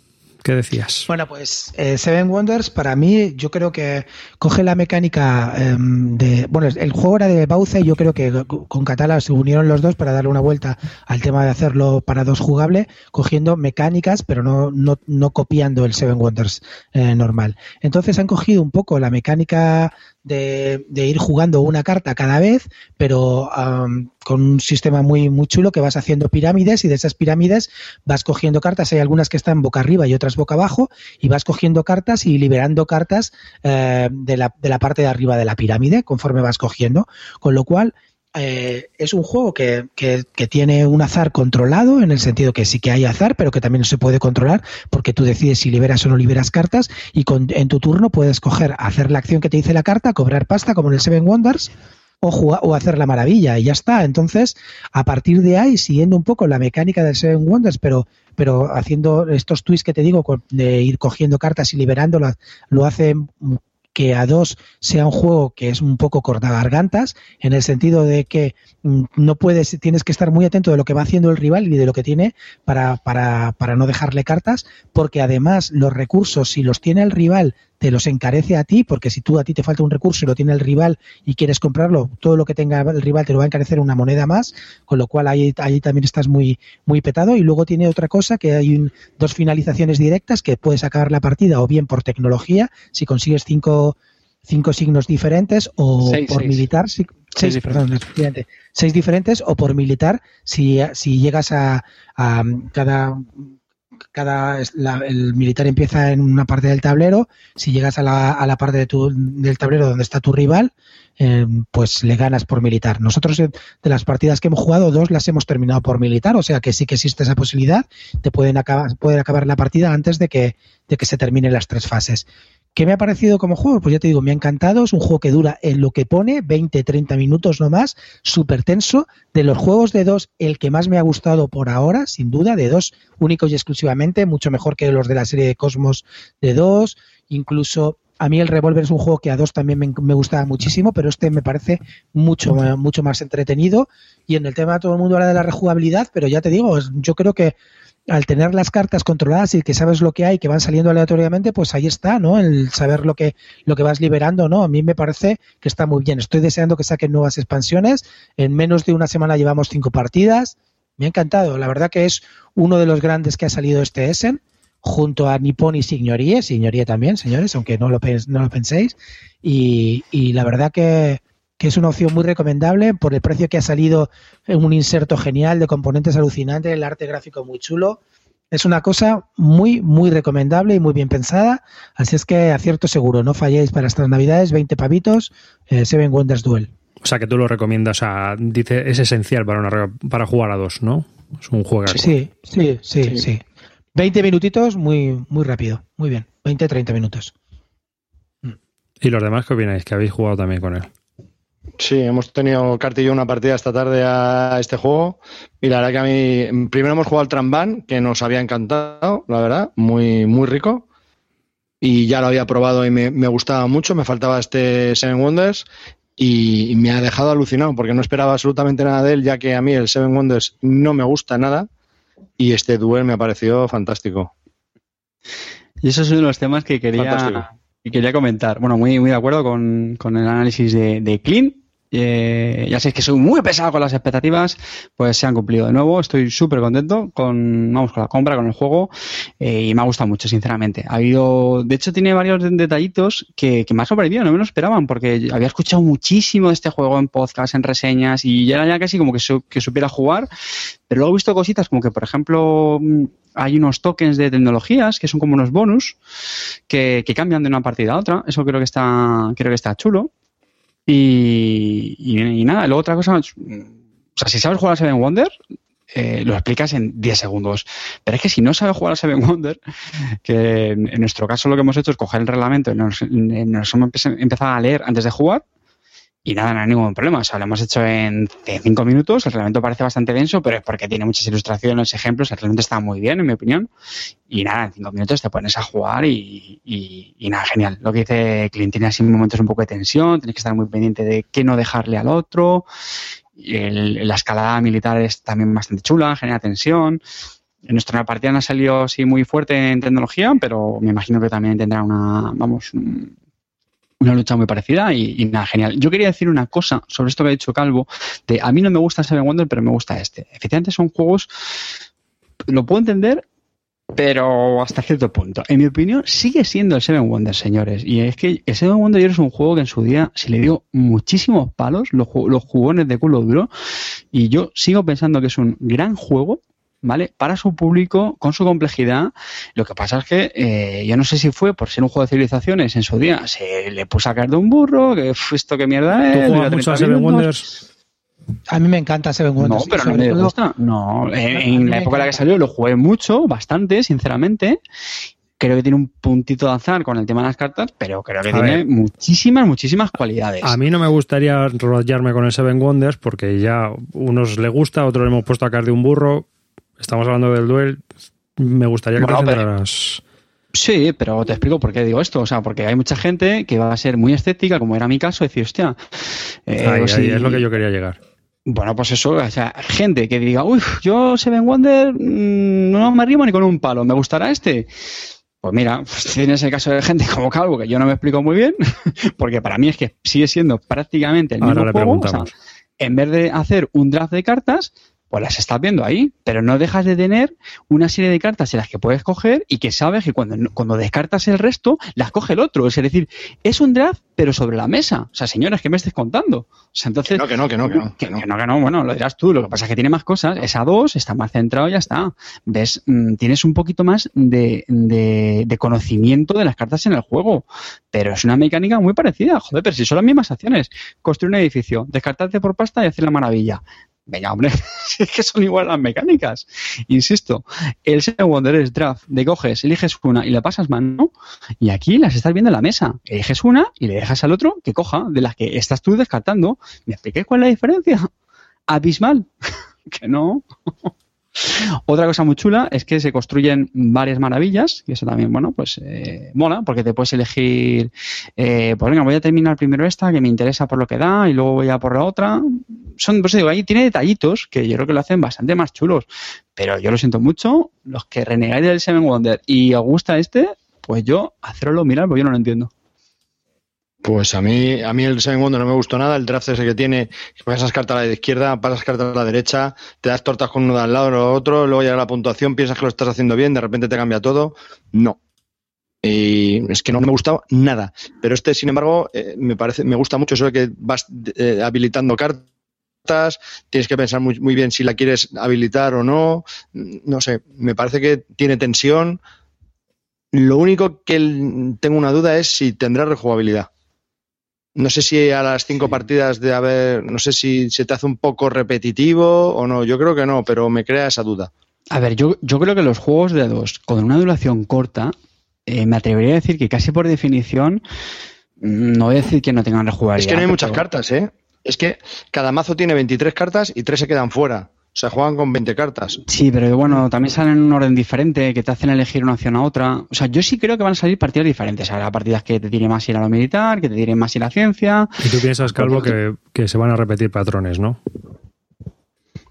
A, a lo mejor sí, es que hay muy poca variabilidad de cartas, ¿eh? No, yo no, yo no estoy de acuerdo. no tiene sé, por y qué. en la- en la Calvo, Yo creo que depende. No sé, depende que- del rival. Depende del rival. Si el rival te coge muchos recursos y a lo mejor tú estás jodido en esa partida porque no puedes ir a recursos. Depende del rival si se está metiendo mucho cogiendo cartas verdes y tú no has podido pillar las cartas verdes porque Mira, no que sí, que sí, que es una primera impresión, que, que lo jugado solo una vez y simplemente que me genera esa duda. Pero bueno, no sé, que al tener tan pocas cartas y tal, no Yo sé, creo que hay muchas maravillas, la verdad que es hay 12. Y lo que quería terminar de decir antes es que este tipo de juegos, hombre, pues eh, como son muy dados a que lo juegas con mucha facilidad, pues a lo mejor le pegas 5 o 6 meneos en una semana y necesitas enfriarlo un poco. Pero insisto, yo creo que es lo, lo que le pasa a este tipo de juegos en esta categoría que no son muy pesados. Pues que si lo juegas mucho, mucho, pues dices, bueno, vamos a dejarlo respirar un poquito y luego ya lo cogemos con más ganas más adelante. Pero les pasa a muchos. Yo estoy muy contento, ¿eh? Con, vamos, con, con él.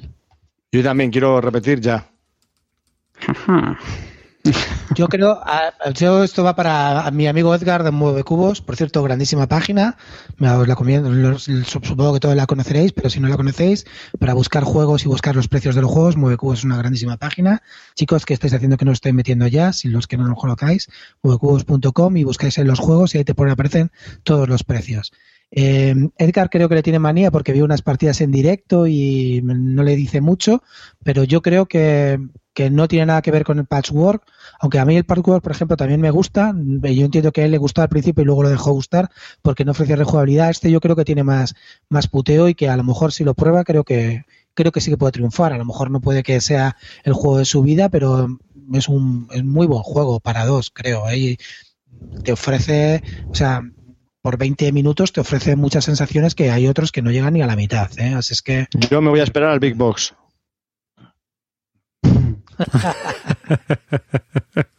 Cuando salga con 16 expansiones me lo pillo. Vamos, Sí, ¿no? Sí, Ah, otra cosa, para todos, todos aquellos que les guste el Seven Wonders y se esperen algo parecido, la van a cagar. Las cartas son minúsculas. O sea, eso ya os lo digo, me, me he quedado alucinado cuando no ocuparía he visto mucha las cartas mesa, he ¿eh? dicho, hostia. Sí, sí, no ocuparía mucha mesa. Ya, sí, sí, es verdad. es ocuparía verdad, mucha sí, sí. ¿eh? Pero bueno, está Que muy sí, que sí, la- pero que me ha chocado. Una de las cosas que más me ha chocado ha sido eso. Y la caja, hombre, yo creo que viene con un inserto muy bueno y prácticamente no, no tiene aire. Están bien. Luego, bueno, lo hemos dicho, las ilustraciones de Miguel Coimbra, pues nada, son iguales que las de Seven Wonder, preciosas y, y muy Y una pregunta que tengo yo aquí desde el principio. Eh, ¿Habéis jugado vosotros al Patchwork, al DV Rosenberg? Sí, de hecho quería hablar de Laura. Eso te iba a decir. Ah, bueno, ¿vas a hablar luego? Pues luego los comparamos. Bueno, lo comento muy por no, sí. No, no, no, no. ¿Sí? Luego, luego, luego hablamos, hablamos de ello. Si te parece. O sigues ahora y hablas también ahora de este segundo. Sigues tú se- seguido. Vale. Venga, dale tu Vale. carta, que yo no sé de qué voy a hablar. Bueno, hemos estado pues, hablando de. Seven, Seven Wonders Duel. Y ahora vamos a hablar de este, de- del password. Venga, Venga, bueno, Patchwork, que de hecho lo jugué ayer. Este era uno de los pendientes que tenía de Essen del año pasado. Es un juego de 2014 de, de nuestro querido diseñador Uwe Rosenberg, ¿vale? El profeta para nuestro Clint, Clint Barton. Y la editorial es lo que no me acuerdo si era de. Creo que lo van a editar en España, ¿eh? Una nueva editorial española. Ah, sí, sí, sí. Es que ahora no me acuerdo cómo se llamaba esto. Lookout Games. Es de Lookout, ¿no? Sí, suele ser de. Sí, sí, sí. Si es de Clint, digo, de, de Clint, si es de suele ser de Lookout. Pues nada, Patchwork, como el nombre dice, pues yo creo que la traducción sería como una especie de esto, los remiendos, ¿no? Los parches que se suelen hacer en... Esto creo que es una tradición muy americana, ¿no? De hacer como sábanas, mantas con, con remiendos que se suelen pasar de, tra- de generación en generación. Y bueno, hasta aquí el, el- el tema del juego. Pero es un juego con unas mecánicas muy, muy abstractas, pero que, como vais a ver, no, no tiene el tema pegado. Es un juego para dos jugadores, ¿no? Que por eso yo creo que lo quería comentar David Arribas, y únicamente para dos jugadores. Y, y di- diríamos que juega en la misma liga que el Seven Wonder Duel que acabamos de explicar. Sí, y la duración y todo también es similar. sí, son, como- son reglas también muy sencillas, 20 minutos. de Esos partida. juegos de caja pequeña para dos jugadores para jugar con la pareja, ¿no? Pues es algo que no hemos preguntado, exacto. pero el Seven Wonders se, se puede se puede jugar con la pareja, es ideal para jugar con la pareja cuando Sí, sí, sí, Vale. sí, sí, sí, sí, sí. Yo, de hecho, fíjate, voy a intentar engañar a, a- a mi mujer que no juega nada para, para por las ilustraciones, a ver si la engaño a Seven Wonders. Bueno, pues nada, Patchwork. ¿De qué va Patchwork? Pues que tenemos, por un lado, cada jugador tiene mm, bueno, la, la idea general del juego es que tenemos unas, unas, unas losetas, ¿vale? Unas piezas que son pues puramente Tetris. ¿Vale? De muy diferentes tamaños, las muy chiquititas, muy, muy, muy grandes. Pues nada, pensad, todos hemos jugado al Tetris, ¿no? Piezas así como, como las del Bongo. Y tenemos un, cada jugador tiene un tablero individual de nueve casillas por nueve que viene vacío. Entonces la mecánica del juego es ir cogiendo estas piezas y las vamos rellenando en este tablero eh, individual, pues rellenando el mayor número posible de, de huecos. Y luego lo que tenemos es otro tablero en el centro, que es el que compartimos. Ahí cada jugador tiene un, un marcador. Es como si fuera una especie de, de oca. Realmente es como un track, ¿vale? Lo han hecho así en forma, digamos, mm, circular concéntrica, que es como si fuera pues el, tablero de una oca. ¿Y esto para qué sirve? Pues que eh, en el juego, cuando colocamos una de estas losetas, avanzamos en nuestra casilla. Cuando pasamos por ciertos, podríamos decir, hitos, pues cobramos botones. ¿Los botones que son? Pues simplemente es la moneda del juego. Para poder comprar las losetas que comentaba antes, estas de Tetris, necesitamos pagarlas con, con botones, que es como si fuera dinero. ¿Vale? Y bueno, perdón, no lo he dicho. Las losetas lo que lo ponemos es alrededor del juego. Y hay un peón, ¿vale? Se ponen todas así formando un, un No, círculo. no te Hay un enrolles montón. mucho explicándolo. O sea, es un juego Vale, pues abstracto que se coloca. de verdad. Sí, pues ya está. Sí, es que, es que lo vas a explicar y nos vamos a quedar un poco como estamos. Porque al final Vale. yo he visto las fotos y es un- unas fichas geométricas que se colocan encima del tablero, ¿no? Se van colocando Bueno, y ya en tu está. turno haces dos cosas, ya está. O coges una ficha o coges pasta, básicamente. Y ya está. O sea, el juego es eso. Es que no hay más. Es, entonces tienes que ver si te, qué los letras te van interesando, las colocas de la mejor manera posible y ya está. Entonces al final del, del juego, pues vas a perder puntos si tienes eh, casillas sin colocar. Y cuantas más losetas tengas y más botones tengas, pues más puntos tienes. Básicamente, eso es el juego. Ya está. Esa está la mecánica. Entonces, a mí me gustó mucho porque es que es muy sencillo de explicar, muy sencillo de jugar, te da pique, tiene mucha rejugabilidad, porque al final, pues claro, como las losetas que vas cogiendo, pues te varían bastante, porque están desordenadas de una partida a otra. Yo es un juego también bastante majete. Me imagino que rondará un precio también bastante asequible, así que para los que les gusta jugar con una pareja, yo lo veo muy recomendable. Vale, y comparándolo con el Seven Wonders Duel, Hombre, con, con una partida con cada uno, me sigo quedando con el Seven Wonder Duel. Vamos, por varios motivos. Mucho más bonito, yo creo que tiene más, más chicha detrás. Patchwork lo veo bien, pero bueno, son estos juegos un poquito abstractos que, que, que llenan menos para mi gusto. Clinito. O sea, yo creo que son otra liga. Eh, Seven Wonders Duel es un juego de jugones y Patchwork para mí yo lo veo es un juego lo que dice David eh, Carte para jugar con, con la parienta, para jugar con gente no jugona. Es un juego que está muy bien, que es muy vistoso, pero yo creo que si tú eres jugón al final te va a pasar como con Hypur, como Tuareg y todos estos, ¿no? Al final se te quedan cortos. Es decir, mm, la rejugabilidad para mí, si eres jugón, luego al final no es tanta y las acciones ya son muy obvias y vas siempre un poco a lo mismo, ¿no? Entonces, yo creo que está muy bien, es un juego que a mí me gusta, pero no lo veo mm, al mismo nivel que Seven Wonders Duel en el sentido de que Seven Wonders Duel es un juego de jugones. Y esto es un juego pues eso para jugar pues con gente no jugona te lo llevas un día echa- echamos una partidita esto tal y la- le va a encantar a la, a la gente no jugona no tiene persona parienta siempre hablamos de la parienta y es un poco peyorativo no cualquier compañero no jugón lo que sea seguro que va a triunfar Patchwork porque es un juego muy fácil tiene la mecánica de Tetris que siempre pega y que siempre y que siempre gusta a la gente le hace un poco el Tetris tal y, y nada más, pero yo creo que como jugón, después de muchas partidas, te decepciona un poco. Es decir, te cansa y ya está. De vez en cuando, a mí no me importa jugarlo, es un juego que me gusta y que lo- pues, acabaré comprando, pero tampoco no es, es otra liga. El Seven Wonders Duel es otra liga para mí. Bueno, yo estoy de acuerdo contigo en que Seven Wonder Duels es un puntito más, más complejo, pero no mucho más. Es que el Seven Wonders al final eh, son también tres acciones, ¿eh? No tiene más. Tiene un Ah, poquito más de bastante más decisiones, ¿eh? Sí, sí, sí, sí, sí. Sea, tiene un puntito más de, de complejidad y por eso me gusta más y, y me quedo con él frente a este. Pero bueno, Bueno, ahora- es un grupo de juegos para dos de corta duración que tampoco tienen mucha complejidad. O sea, que no son duros. Me toca. ¿A Me quién? toca. ¿A ti? ¿Cuál A mí. quieres? Yo voy a hablar para continuar con la trilogía de Essen de este año para, bueno, pues hemos hablado del patchwork del año pasado, para compararlo con otro de dos jugadores, el Tramban. Pero antes de hablar del Tramban, quería comentaros, hacer un breve accessit sobre nuestra campaña del Pandemic Legacy que llevamos, llevamos ya a empezar el mes de mayo. Hemos hecho dos meses eh, en esta semana. Eh, hemos dicho que hicimos una mini reseñita cuando hablamos del Pandemic Legacy los dos primeros meses, dijimos que nos estaba gustando mucho, que nos dio. Eh, han pasado otros dos meses, pasan más cosas. Y se dio una circunstancia muy curiosa en nuestra partida. Dijimos, antes de empezar el mes, antes de abrir eh, lo que el sobre que te dicen todos los meses, dijimos, ¿qué, ¿qué le pedirías al juego para que te sorprendiese ahora, ¿no? O sea, tú qué piensas que, que, va a pasar. Entonces estuvimos pues como dando ideas de qué es lo que podría pasar. Y dijimos una, una mecánica que podría ser un, un, tema que podría ser muy chulo, ¿no? Que podría aparecer. Y ha sido así. Y, y ha sido increíble. o sea, hemos tenido una, sensación, hemos tenido una sensación increíble. Y, y, ha mejorado mucho más el juego y estamos en abril. De verdad, no, no tengo nada a favor. No, o sea, no, no, no me llevo acciones ni dinero por esto. Pero de verdad, chicos, el Pandemic Legacy es otra liga. O sea, es en serio, es otro, no sé, y solo llevo cuatro meses, estoy muy flipado. Nada, solamente quería comentaros que me, que me está en, encantando. Carte, no sé si tienes algo que añadir. No, no, muy, muy, de acuerdo, tal cual. Sí, sí, sí, sí, muy bien, ¿eh? Yo estoy un poco preocupado porque al final dices, joder, llevamos cuatro meses y nos quedan ocho. Esto en algún momento tiene que pegar un bajón porque de momento, joder, macho, va. Sí, sí, como va muy bien. Sí, sí, sí, sí, sí. sí. No sé, yo, yo creo que ya, en serio, creo que nos va a dejar de sorprender ahora. Y de hecho, fíjate, al, una, una, una, pregunta, una pregunta que me hicieron otro día. Gente que no ha jugado nunca al Pandemic, ¿se puede meter en esto?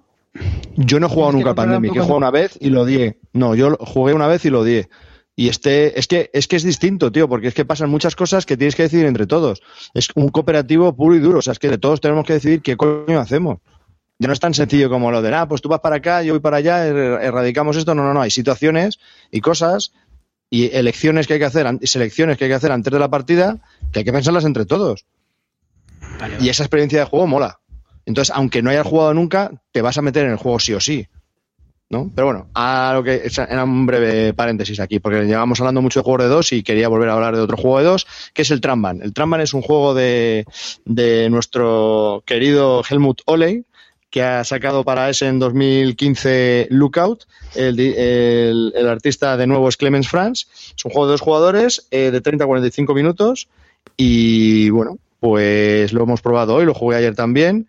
Y a mí me parece fantástico. La primera partida que jugué me pareció quizás un poquito plano. Bueno, no tenía ninguna expectativa con él porque me pareció que un juego de, trenes y un poquito como en los Cities pues no me va no me va a tener ninguna sensación positiva y me va a parecer otro juego más. Y la primera partida me sorprendió, la jugamos mal y estuvo bien, pero cuando lo jugamos bien nos gustó todavía más. Eh, tiene, a, pesar de que parece muy sencillo, tiene profundidad, tienes decisiones que hacer, eh, tienes que controlar el mazo de los demás, el dinero que tienen, cuando se está acabando el mazo de robo. Hay un montón de factores que hacen que, que, el juego sea muy interesante. Quizás esté un pelín medio punto por debajo del Seven Wonders Duel, pero no deja de ser interesante. Es una recomendación muy grata. Si estás cansado de los cities o te gusta ese tipo de juegos, este es un puntito más. Es muy, muy, muy interesante. Y una mención especial a, las cartas. Las cartas son todas la misma y te valen por el, por el dorso es mil pavos y es, un, es dinero que necesitas para comprar trenes y por el anverso puede ser o pasajeros en cuatro colores o estaciones en cuatro colores. La, la misma carta vale para, para, ambas cosas, ¿no? Y bueno, la verdad que está muy bien, está muy bien. Me ha, me ha enganchado mucho, ya he jugado tres partidas en dos días, cuatro partidas en dos días y muy bien, muy recomendable. Me ha gustado muchísimo. No ha, no ha ganado ¿Ante? ninguna, ¿no? sí, me ha palizado. Bueno, de, he ganado dos. Ha sido muy graciosa. La primera me ha palizado por completo, porque claro, el, el, el, muy perraco se cayó una cosa muy básica que hay que hacer. Es, es, siempre hago eso, siempre me guardo la regla más importante para. no, no fue un tema de regla, fue un pequeño consejo. Y la segunda fue muy, fue muy chula porque ha ganado por un punto de 162-161, ¿no? Creo que quedamos. A cero, a cero. Y sí, sí, sí hoy, hoy el calvo está intratable en la sesión, ¿eh? Y nada, a mí también me ha gustado mucho, ¿eh? sinceramente. A mí, eh, el juego que yo creo que este más se parece es Exploradores. Y a mí Exploradores es un juego que me, me, tiene la opinión dividida, porque tiene cosas que me gustan, por lo siempre es un juego también sencillito, lo que estamos comentando, ¿no? Un poco las ventajas de este tipo de juegos que estamos hablando ahora. Son fáciles de reglas, se juegan en poco tiempo, tal, sí, sí, te dan, te dan pique, pero es que a veces que me frustra mucho el factor azar que le veo a ese juego. Lo siento mucho, pero a mí que no me vendan motos, que como las cartas tengan mal dadas, te da igual. Entonces, este juego creo que tiene eh, la gran ventaja de que las cartas, como las puedes utilizar para varias cosas, pues con eso lo minimizas. Entonces, eso mola, mola bastante. No es un quema cerebros, pero mola. Y, eso tiene tensión porque ves que el otro está haciendo una ruta que te va que te va a machacar a puntos entonces tú tienes que intentar ahí un poco contraatacar. Tiene mucho timing. Eh, tiene cositas muy muy chulas este juego eh duels o Calma, no, no, eh, Seven Wonders Duel. Mira, de todos los que estamos hablando. Sí, sí, medio, medio punto más, sí, medio punto más. Sí, sí, mira, haciendo un ranking muy, muy rápido así de este batiburrillo que estamos haciendo de juegos para dos, eh, exploradores, eh, lo interesante. Patchwork, Tramban y Seven Wonders Duel. Lo interesante es que hablaréis a, a, a, lo mejor en unos cuantos episodios a ver cuál de ellos tres se ha quedado. Si el Seven Wonders Duel se ha quemado por el camino, si ha sido este el que se ha quemado por el camino. Sí, también. Estaría curioso. Si se han quemado los tres. yo, yo quiero, quiero, quiero hablar aquí ahora. Eh, yo creo que el Tramban no se va a quemar porque hay muchísimas capas. Antes de nada, Tramban, quería comentar una cosita. Eh, los que estáis pensando que es como los cities. A ver, tiene una mecánica de los cities, pero no se parece a los cities. Me explico. Para los que no hayáis jugado, tú pones, son cartas que van del 2 al 10. Entonces tú pones el 2, encima tienes que poner una carta superior y así vas haciendo una escalera ascendente, ¿vale? El problema de los cities es que solo tienes un 2 amarillo. Tienes que poner el 3 amarillo o el 5 amarillo, tienes que ir subiendo, pero no hay más. Y la diferencia con el Tramban es que en el Tramban hay tres cartas de cada carta. Entonces, si no te viene bien ahora, a lo mejor te entra luego, lo que sea, hay muchas más variedades para poder hacer la, la, escalera. Y la escalera no es en sí importante, o sea, cuantas más cartas pongas, pues mejor, evidentemente, pero como puedes repetir escaleras de colores y puedes hacer otras rutas, pues con los mismos colores, pues bueno, tampoco... Pero es la mecánica que se utilizan en los cities, aunque no es tan determinante como en los cities. Y tienes más opciones porque tienes más cartas. Quería dejarlo claro. Y, y yo creo que este no se va a quemar. Yo creo que este no se va a quemar porque al haber tantas cartas hay muchas opciones. No sé, no lo veo. El, el otro, el Seven, el Seven Wonders, es el, el, problema es por las cartas, que hay muy pocas. Y del, del Traman, Javi, eh, para mí un detalle muy importante de diferencia, mejora con respecto a exploradores, es eh, en exploradores siempre en tu turno robas una carta. Que a mí lo que digo que a veces un poco me mata, porque estás en, a ver si me toca ya esta, no, a ver si me toca tal, no. Eh, en Traman tienes una mano de 6 y puedes incluso descartarte todas y vuelves a robar seis. O te descartas solamente una y pues ya está, robas una. Entonces, eso es lo que digo que te permite jugar un poco para mejorar la mano. O sea, te, te facilita esa gestión de la mano y reducir así el factor azar al robar las cartas. Eso es una cosa que a mí me ha gustado mucho. Y, y eso lo puedes hacer de distintas formas. A mí, Oli, una vez más, sí. lo has conseguido, Oli. Oli, in, Oli we trust. Ocupa, ocupa mucha mesa. We trust. ¿Ocupa Un poco, mucha ¿eh? mesa o no? No, no, no tanto como el Seven Wonders. Ostras, Un poco. pues, Javi, que tienes que poner Es que si no solapa las cartas, es que si no solapa las cartas anormal, no, no ocupa. Sí, ocupa. Bueno, las reglas se explican en. mm, o sea, si las del Seven Wonders. Sí, más que Seven Wonder Duel, ya te lo digo. Que nada, eh. El- Si las del Seven Wonders son cinco minutos, estas se explican en dos. O sea, de verdad, de coña. ¿Y por cuánto Hasta tú este podrías juego? jugar, Clint. Hasta tú podrías jugar. ¿Por cuánto Este por 17. Eh, en tienda online, 17, ¿no? Por ahí, por ahí. 16, por ahí. 15. De hecho, mira, en, en Racotienda lo teníamos muy, muy barato hace unos días. 16 euros, 17, por ahí, por ahí. Sí. Gran incorporación a la cole, sí, sí. Mm. Thumbs up. Vale, mola.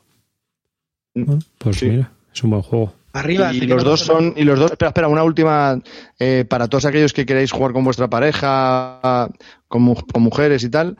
Yo creo que ambos dos son muy buenas incorporaciones para jugarlos con ellos, con ellas. Creo que, que les puede gustar cualquiera de los dos. Son facilitos de expli- de explicar y creo que les pueden gustar. Sí. Vale. Bueno, pues yo voy a hablar. Bueno, hemos hablado de juegazos ahora, ¿eh? No os podéis quejar. Audiencia, cabrones. Yo voy a hablar porque estuve jugando el otro día después de varios años, o sea, yo creo que jugué a esto en el 2012, mm, el Gears of War de Wargame. Es un juego del que hablamos hace ya mucho tiempo en Bislúdica, que no le pusimos nada bien porque estuvimos en, en las jornadas que montó Eke Entertainment, los Eke Days, y lo probamos allí. Y he vuelto a jugar una partida hace poco y como la he jugado completa, con gente que ya sabía jugar, que había jugado bastantes escenarios de este juego, pues bueno, me gustaría comentar un poco las experiencias, ¿no? Porque no fue tan traumática en el sentido de que la otra vez eh, es un juego que no nos gustó nada, pero eh, me gustaría comentarlo porque yo estoy viendo una evolución en este tipo de juegos plastiqueros, ¿no? De tipo de estos que le gustan tanto a Clean, ¿no? De, meterte en Terrinor a matar gente y vas ahí aumentando de nivel y esas cosas. Entonces, eh, es un juego de Cory Konietzka, eh, publicado por Reg Entertainment, estuvo publicado en español, de 1 a 4 jugadores y unas 3 horas de duración. La verdad es que eso depende un poco del escenario. Hay varios escenarios y demás. Eh, es un juego de que está basado en el videojuego y es una especie de, pues, de reimplementación del videojuego en un juego de mesa. Vas sobre el tablero y vas jugando cartas, vas jugando con cartas y es un poco diferente en el sentido de que las cartas son tu vida y que, bueno, pues aunque tiras dados, todo se hace con cartas. Hay una especie de inteligencia artificial, fue uno de los primeros que metió inteligencia artificial con las cartas y que, bueno, pues funciona bien, relativamente bien. No es una cosa que, que eh, eh, pite mucho en ese sentido. Eh, mi valoración antigua era bastante mala y ahora, pues bueno, no es que haya mejorado mucho, pero sí que he visto mejor el juego y bueno, varias de las cosas que tiene, ¿no? Eh, la, partida me lo pasé bien, fue divertida, pues, también por la compañía, pero realmente es un juego entretenido si te gusta este tipo de juegos. Lo que pasa es que yo creo que ya está superado, ¿no? Y por eso quería hablar de él. el Gears of Wars, una de las pegas que tiene es la dificultad, para empezar. Es un juego muy complicado. Y es que no está bien escalado. No es lo mismo jugar dos jugadores o un jugador que jugar cuatro. Con un jugador eh, es más fácil y con dos que cuando lo juegas con cuatro, que es mucho más complejo. Entonces, hay varios parches que se han creado en la BGG que no son oficiales y que y lo que intentan es que equilibrar el juego y que este pues sea más igualado a cuatro jugadores que a dos. Eh, Aparte de eso, hay varias cosas que pitan, ¿no? El orden de turno a mí también me dejó un poco... Eso, el orden de, turno es fijo y en, en estos juegos eh, yo creo que lo que pide es un juego un poco más jugar por iniciativa. Es decir, que haya un jugador que pueda ser el primero, pero que si él no quiere jugar el primero porque conviene que otro jugador haga otra cosa antes que él, es mucho mejor. Y aparte de que eso añade un componente más de estrategia táctica que el juego realmente te está pidiendo, ¿no? Porque muchas veces te puedes encontrar con un turno de, orden fijo, te puedes encontrar vendido en una situación muy vendida y no tienes solución de arreglarlo, porque como van actuando unos con otros, pues no, no hay forma humana de que eso mejore. Otro punto a favor de que ese juego sea a dos. O sea que, que en general es eso. Mm. Por ejemplo, estos juegos que han salido nuevos, como el Galaxy Defenders, yo creo que lo implementan mucho mejor. Y que incluso Brazo of Sardalón, que es otro de los juegos que probé hace poco otra vez, estuve jugando, del Dungeons and Dragons, también yo creo que gestiona mejor, ¿no? O sea que en ah, esa parte. ¿Cómo se llama? Braz, ¿el cuál? Sí, sí, este que acabas de decir ahora. Braz of Asardalón. Ah, vale. La ira de Asardalón, el dragón. Entonces. Eh, pero todos estos yo creo que de los últimos que han salido, el mejor hasta ahora que yo he probado es el Galaxy Defenders sin lugar a dudas. Simplemente quería decir, pues nada, hacer un poco una anotación sobre la partida y el juego. Dime, David. Yo tengo una pregunta, porque este juego me acuerdo efectivamente cuando lo, jugaste en las, en las H-Days y creo que una de las críticas un poco así que le hacías era que la, inteligencia artificial te daba la sensación como que no estaba muy pulida, creo que hacía como cosas que no estaban o sea, que un jugador humano, digamos, no haría, que no eran muy lógicas. No sé si en esta otra partida lo mantienes un poco. Hombre, lo puedes. es que. Sí, sí, lo puedes explicar. O sea, tú lo puedes explicar porque a todo le puedes dar razonamiento, pero realmente sí que eh, quizás eh, para mí la pega más importante de este juego, y lo dije en su momento y yo creo que lo sigo manteniendo, es un juego de cartas sobre, o sea, sobreproducido a tope. Es un juego de cartas al que le han puesto miniaturas, porque realmente los elementos tácticos que hay en el tablero son, son escasos. ¿No?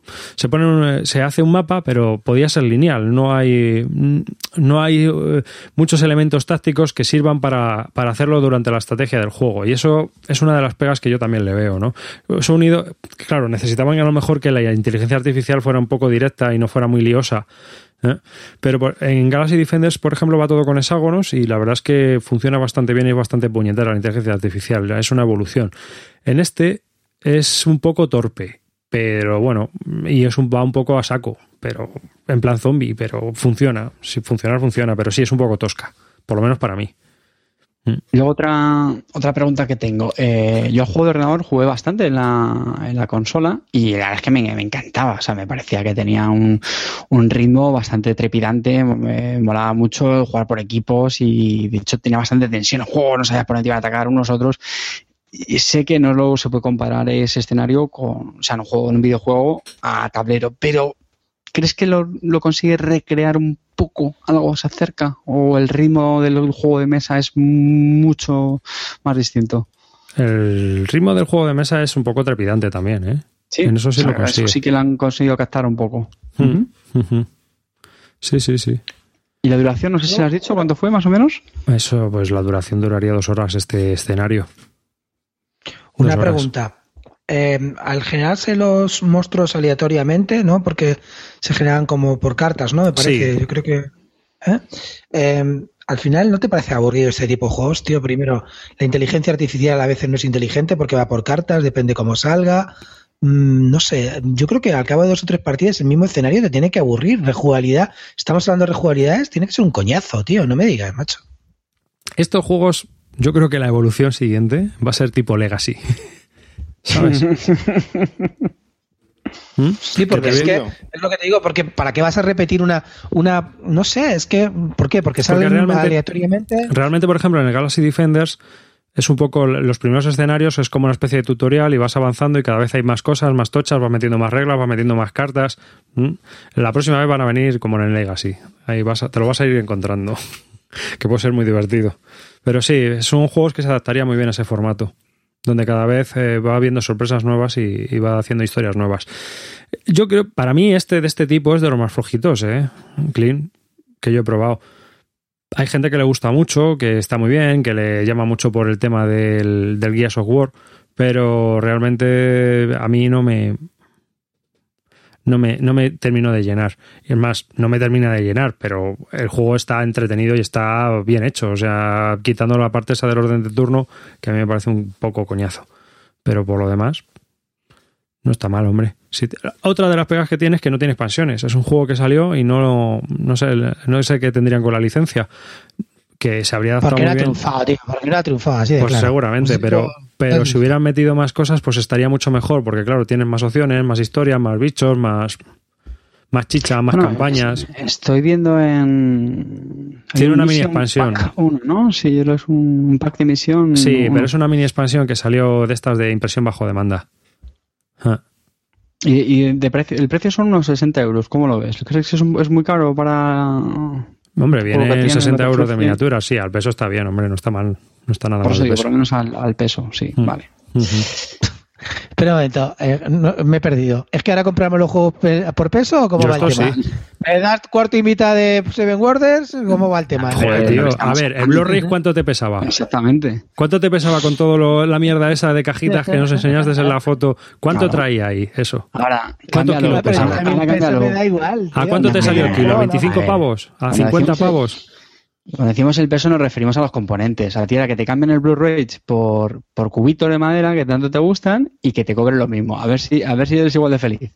No, no, está claro. Claro, pues de eso hablamos. Bueno, pues eso. Es, es lo que yo os quería comentar sobre este juego. Blue, eh, Gears of Wars, eh, juego de Cory Konietzka, de, dos, de uno a cuatro jugadores eh, de Entertainment del año 2011. O sea, ya nos hemos ido un poco para atrás. Qué viejos somos ya, ¿eh? Así que, pues nada, pues hasta aquí este podcast de Bislúdica. Un saludo de David Arribas. Gracias por, por escucharme. A mí y a mis tres compañeros por escuchar este podcast dedicado a los nuevos juegos de mesa. Eh, gracias también por, eh, si nos has seguido en directo, seguirnos en directo. Nos puedes seguir en arroba bislúdica, que estamos siempre por ahí en Twitter, y luego a cada uno individualmente, siempre aparecemos por ahí. Y muchas gracias a nuestro patrocinador, Cuarto de Juegos, que hace posible que los gastos de este podcast, de alojamiento de audios y de la página web, pues se hagan más sostenibles. Así que hasta el próximo programa y muchas gracias. Bueno, pues buenas noches. Eh, muchas gracias por escucharnos de nuevo. Espero que lo, lo hayáis pasado bien. Eh, no nos hayáis troleado mucho con los juegos y nada, mm, Dankeschön, familia.